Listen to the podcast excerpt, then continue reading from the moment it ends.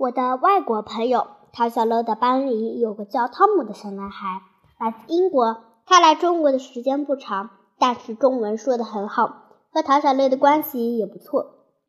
一天课间，陶小乐正在摇头晃脑地念英语，汤姆走到他身边听了一会儿，对他说：“陶小乐，我觉得你个别单词发音有点问题。”陶小乐不以为然地说：“现在考试也不考发音。”我只会写单词，记住它们的意思就能考高分了。”汤姆严肃地说。“汤小乐，虽然我成全你聪明，也很努力寻找学习方法，但是我觉得你这种想法不对。我们学英语可不是为了拿高分，以后我们交流中也会用到英语。而且如果你现在不把发音弄准，接下来可不好改了。”听到汤姆的一番教训，汤小乐的脸顿时和煮熟螃蟹的脸一样红，觉得有些丢人。你的脸怎么红了？汤姆说：“汤小乐，你不用觉得不好意思。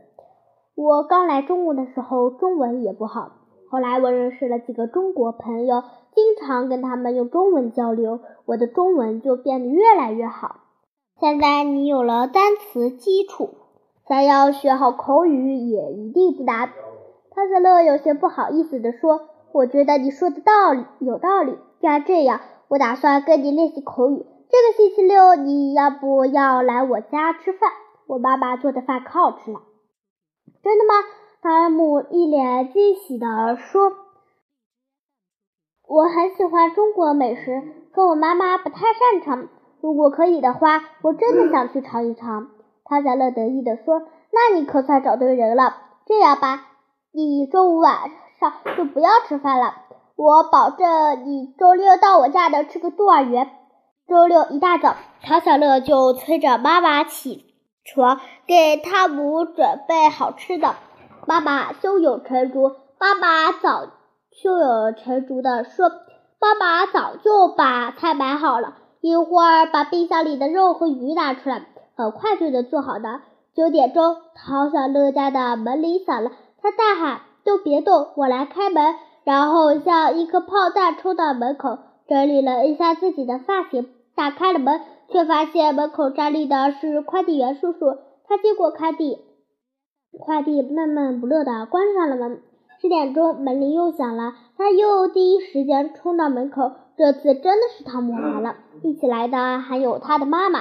汤姆的妈妈长得很漂亮，中文也很流利。一见到陶小乐，却高兴地说：“你好，陶小乐，我是汤姆的妈妈。汤姆在家里经常提到你，说你是他的偶像。今天他过来打扰你，很不好意思，我先回去了。等汤姆玩够了，让他给我打电话，我来接他。”陶小乐热情地说：“阿姨，你也留下来吃饭吧，妈妈做了很多好吃的。”汤姆的妈妈笑着说。不用客气了，谢谢。你们好好玩吧。接着，汤小乐带着汤姆来到了自己的房间，想向他介绍自己家的情况。汤姆却打断了他：“汤小乐，你能用英语讲好吗？”汤小乐顿时感到头大，可是想让汤姆来的目的，只好磕磕巴巴地说：“This are 什么什么什么 family。” They are my father, mother, and my I. I. 我的家里意思就是我的家里有三口人，分别是我的爸爸妈妈和我。我我。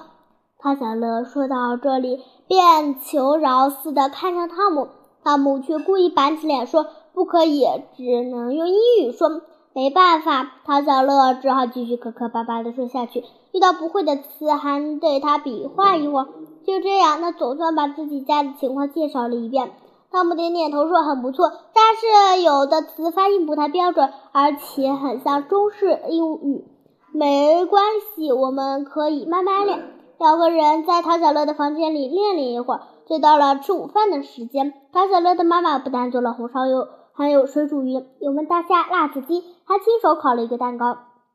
见到这么多好吃的，汤姆眼睛都放光了。他说：“阿姨，您可真厉害，这些我妈妈都不会做呢。”唐小乐的妈妈笑着说：“那下次可以让你妈妈留下来，你和唐小乐学英语，我教他做菜。”汤姆惊讶地说：“真的吗？简直太棒了！我想妈妈一定会很高兴的。”两个小伙伴一直玩到天黑，嘿，汤姆才给妈妈打电话，让她接自己回去。等汤姆走了，妈妈问：“你们今天玩的开心吗？”唐小乐叽叽喳喳地说：“特别高兴！我发现我的英语确实存在很多问题，也许跟着汤姆学一段时间，我就有很大的进步了。”接下来的一段时间，每个周末，汤姆都会和他妈妈到唐小乐家来，两家人相处的十分融洽。